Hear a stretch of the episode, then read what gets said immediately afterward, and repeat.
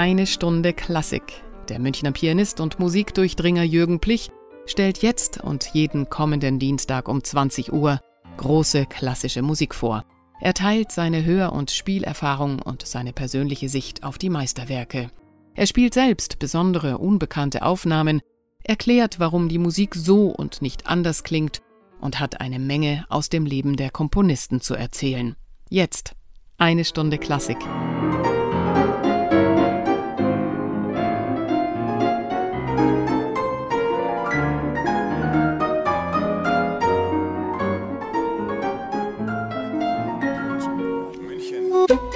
Radio München.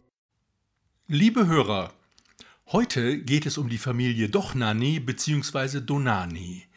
Die meisten Zeitgenossen kennen nur Klaus von Donani, einen deutschen SPD-Politiker, der unter Willy Brandt und Helmut Schmidt Bundesminister und in den 1980er Jahren erster Bürgermeister von Hamburg war.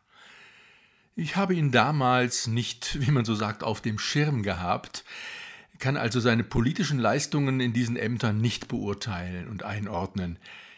Aber jetzt bin ich plötzlich auf ihn aufmerksam geworden und er hat eine Welle des Nachdenkens und Nachforschens bei mir ausgelöst.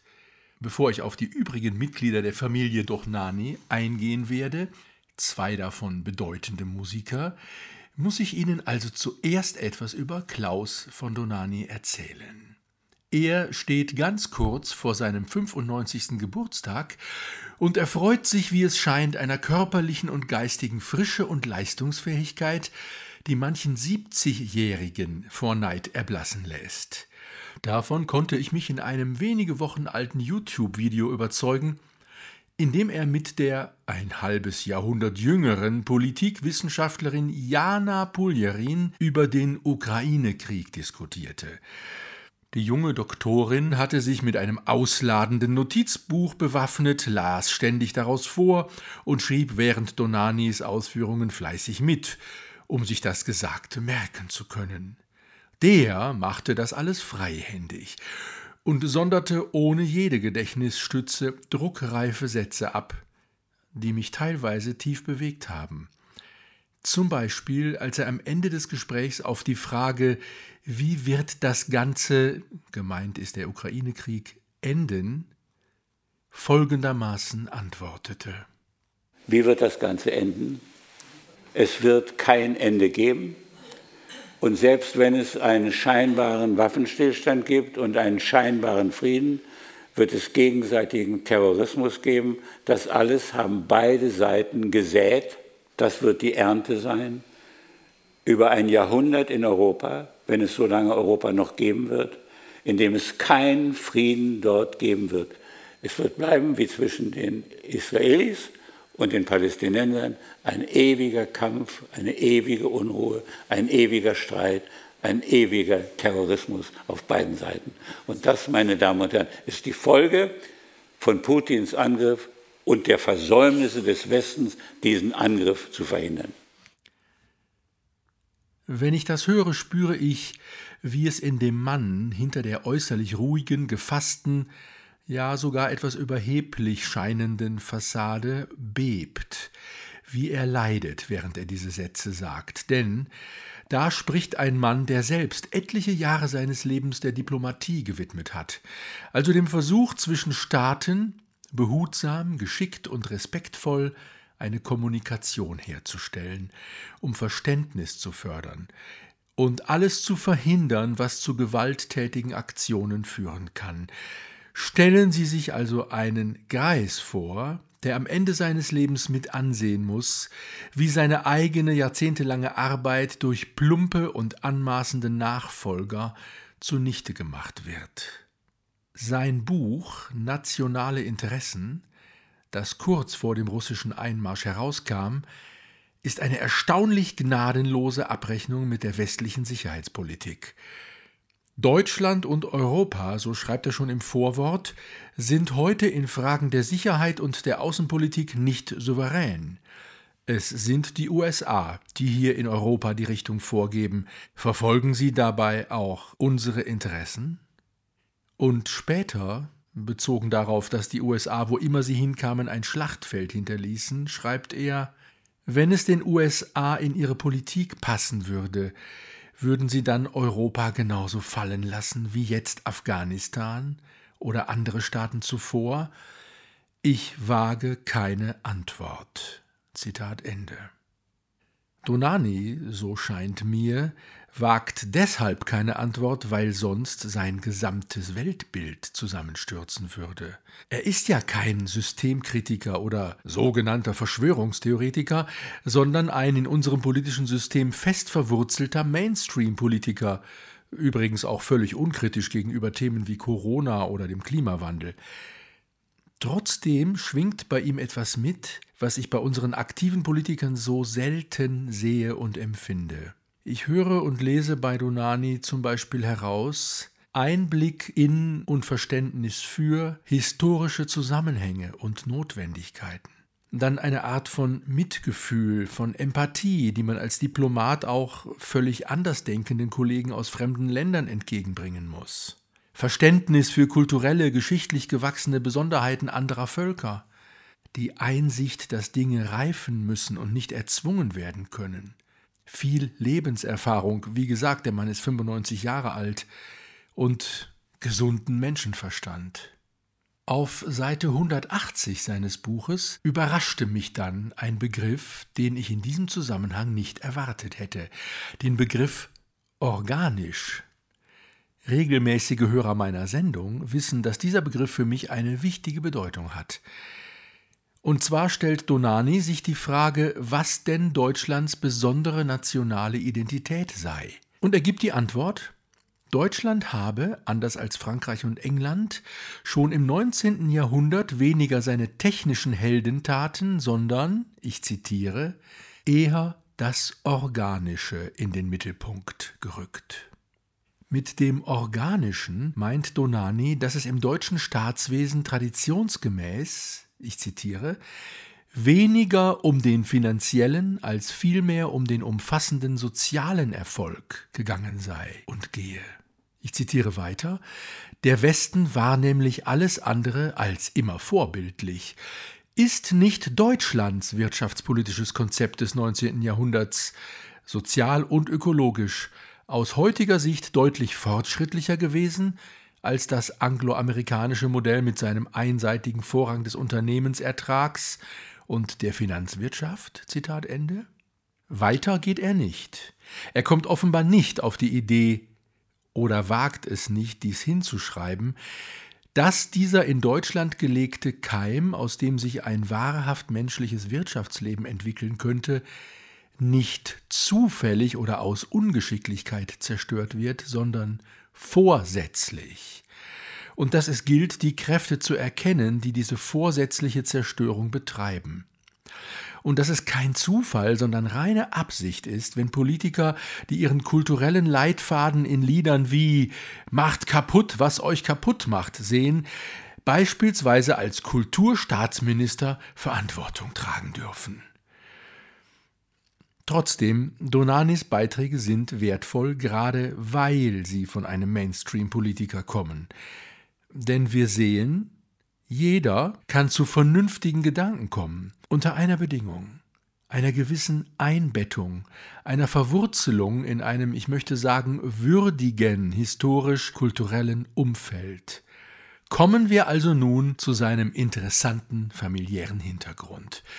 Und da wollen wir, bevor ich mich in einer noch längeren politisch-historischen Abhandlung verliere, endlich Musik hören.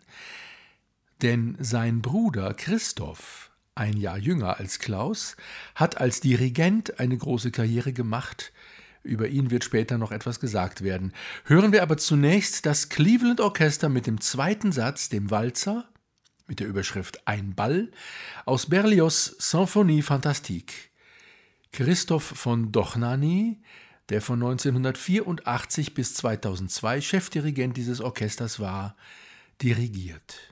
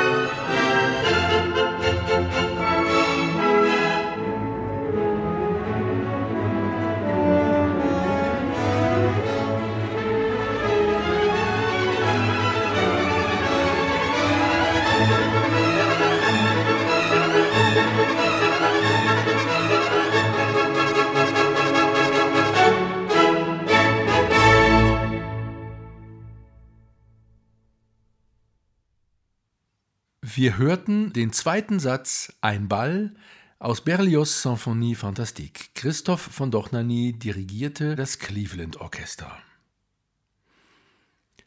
Über das Verhältnis zu seinem Bruder sagte Klaus von Donani in einem Interview mit dem Bayerischen Rundfunk folgendes: Ich zitiere.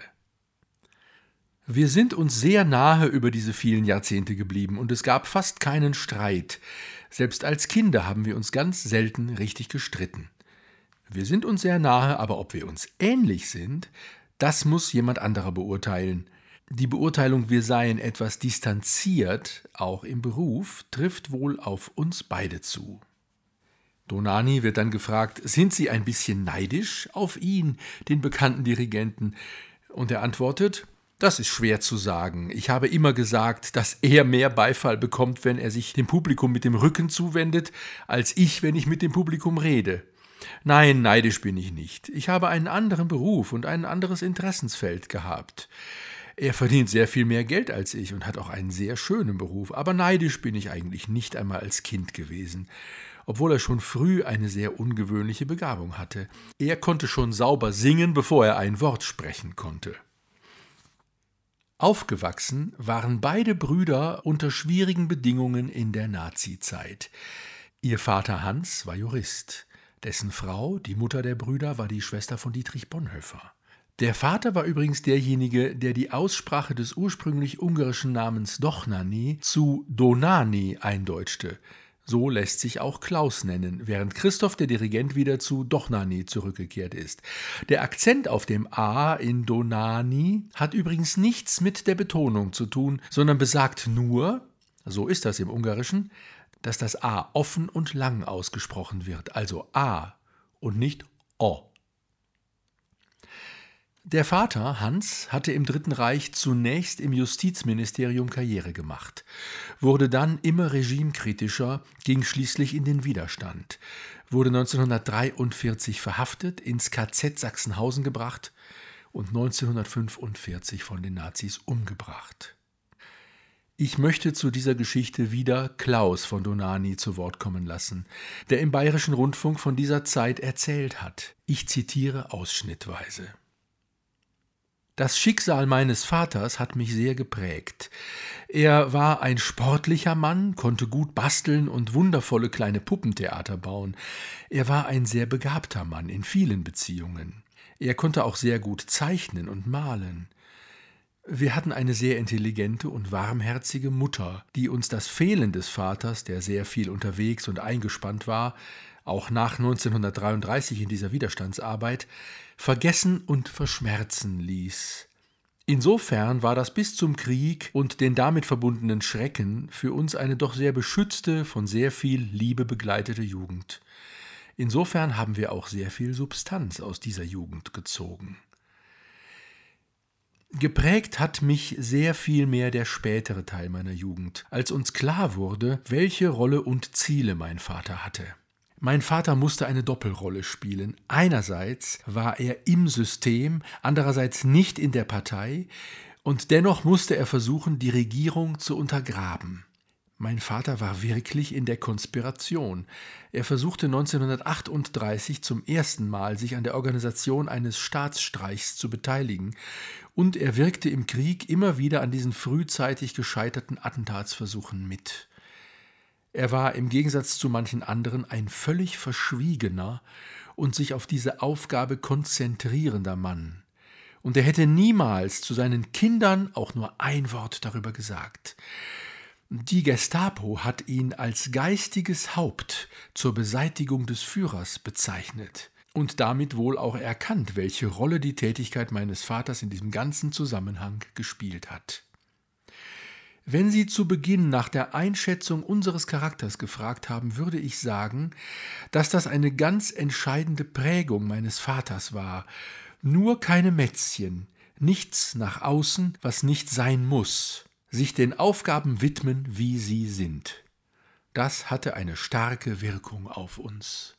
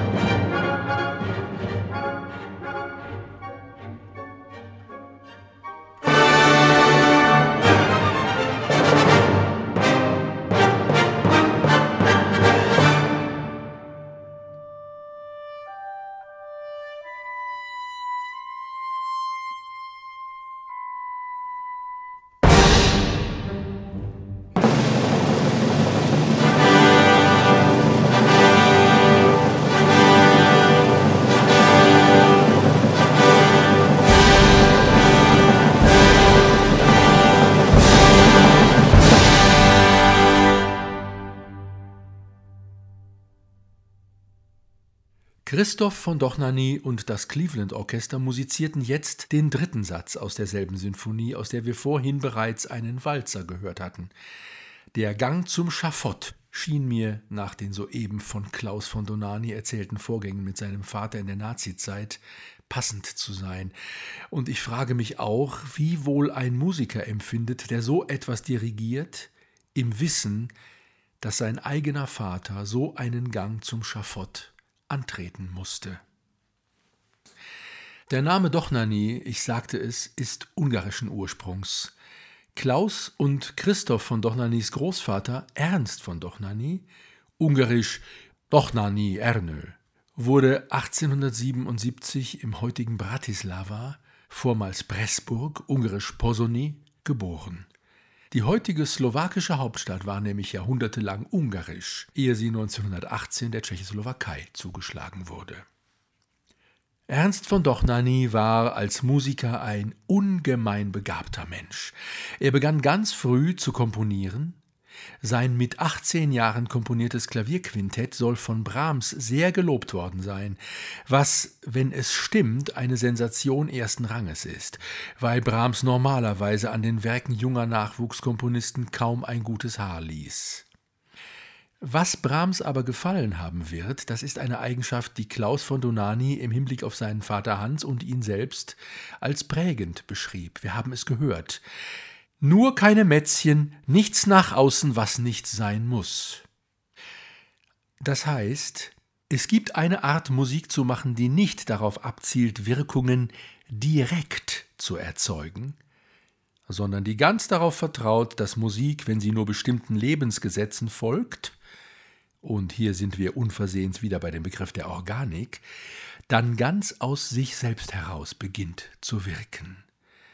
Gerade wenn man sich an eine große Form herantraut, wie Dochnani das in diesem Klavierquintett tut, dann kommt es auf die Handhabung der Form an. Ist diese sicher beherrscht, dann entstehen Wirkungen ohne Flitter und Tant, wie man früher gesagt hätte.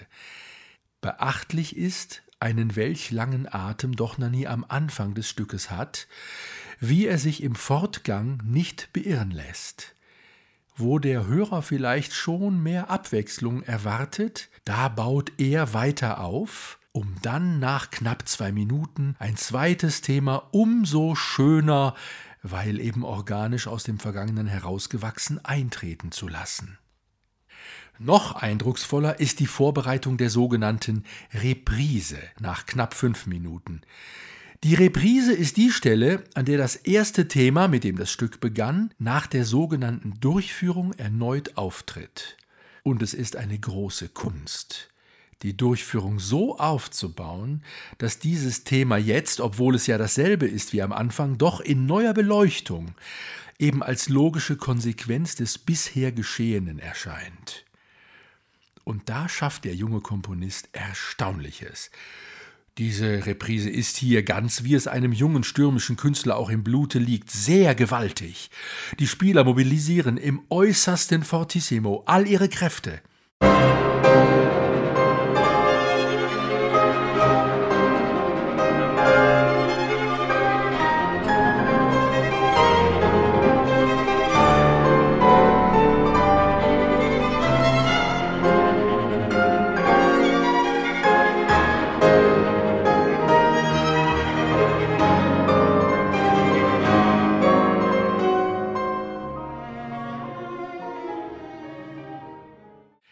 Aber so etwas muss eben motiviert sein, um nicht als oberflächliche Kraftmeierei zu wirken. Das schafft doch Nani. Und das mag es auch gewesen sein, was Brahms besonders gefallen hat. Trotz größter Kraftentfaltung tut doch Nani genau das, was getan werden muss. Hören wir noch einmal den Schluss der Durchführung und den Eintritt in die Reprise.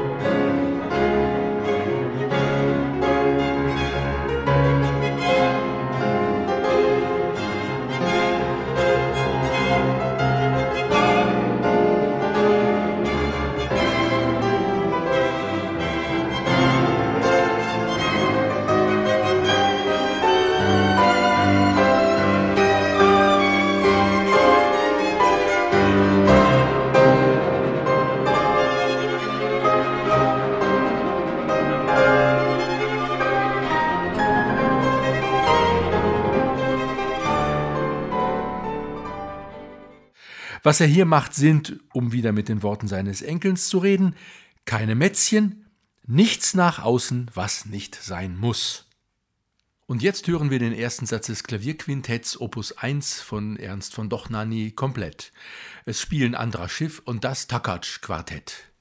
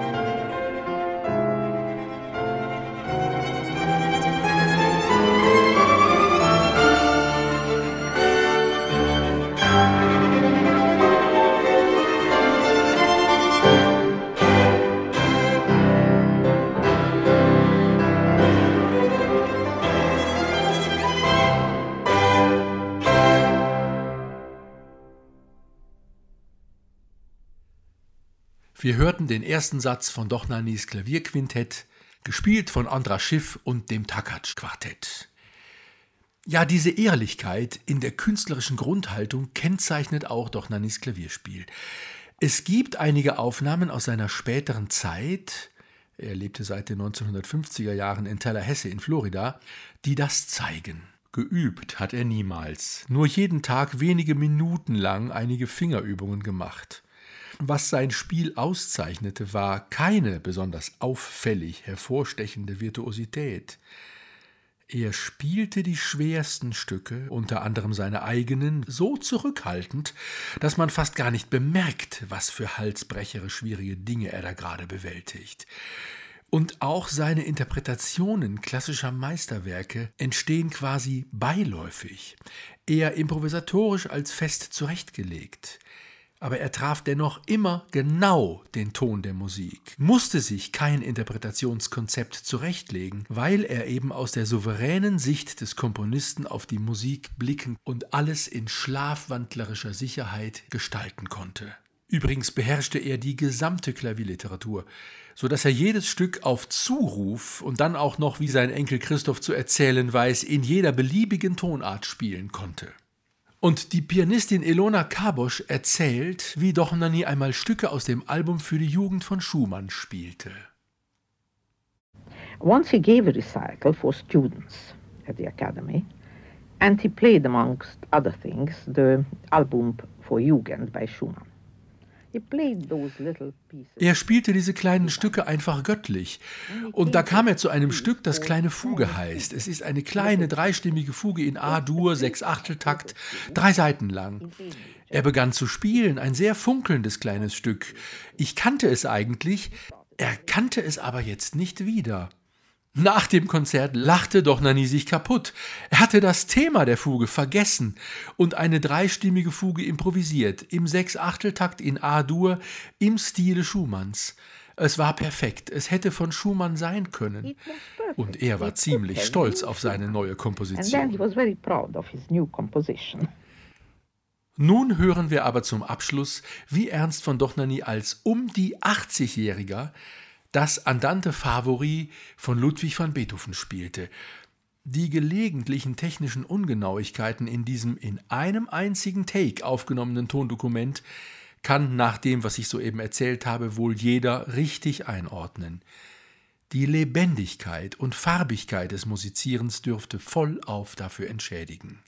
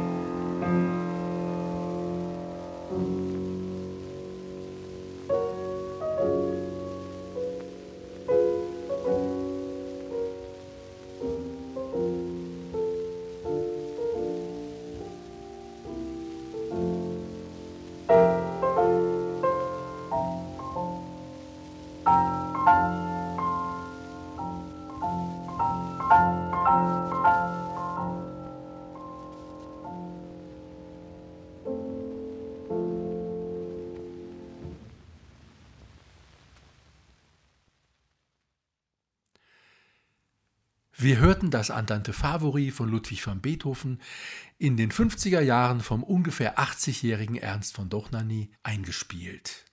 Und weil wir noch ein paar Minuten Zeit haben, hören wir noch einige Stücke aus Robert Schumanns Kinderszenen. Ernst von Dochnany sagt die Stücke selbst auf Englisch an. Viel Spaß. About strange lands and people.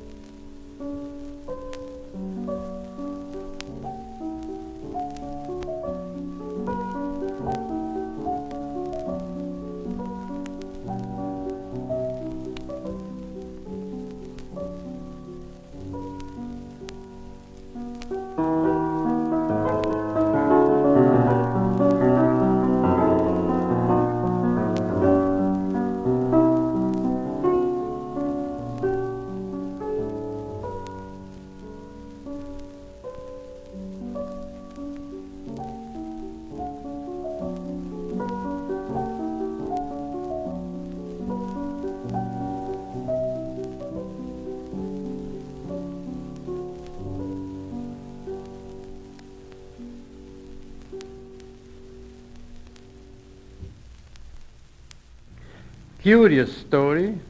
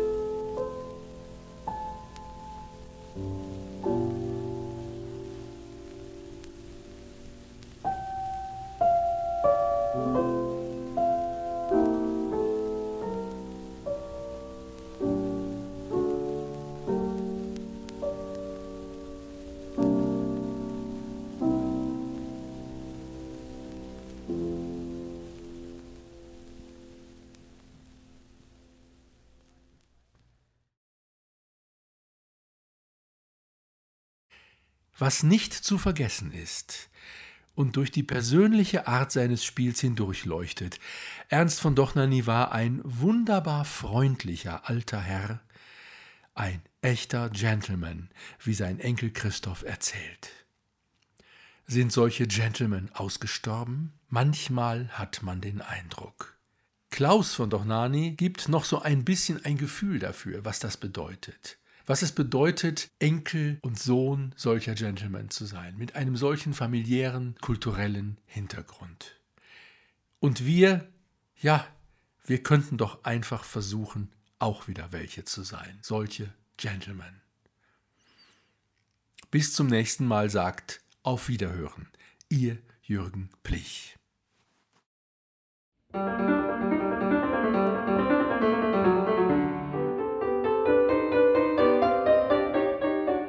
Das war eine Stunde Klassik mit Jürgen Plich hier bei Radio München. Jeden Dienstag um 20 Uhr und sonntags um 10 Uhr in der Wiederholung.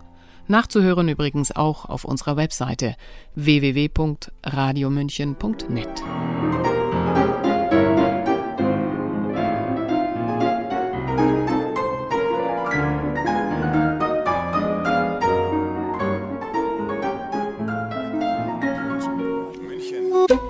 Radio München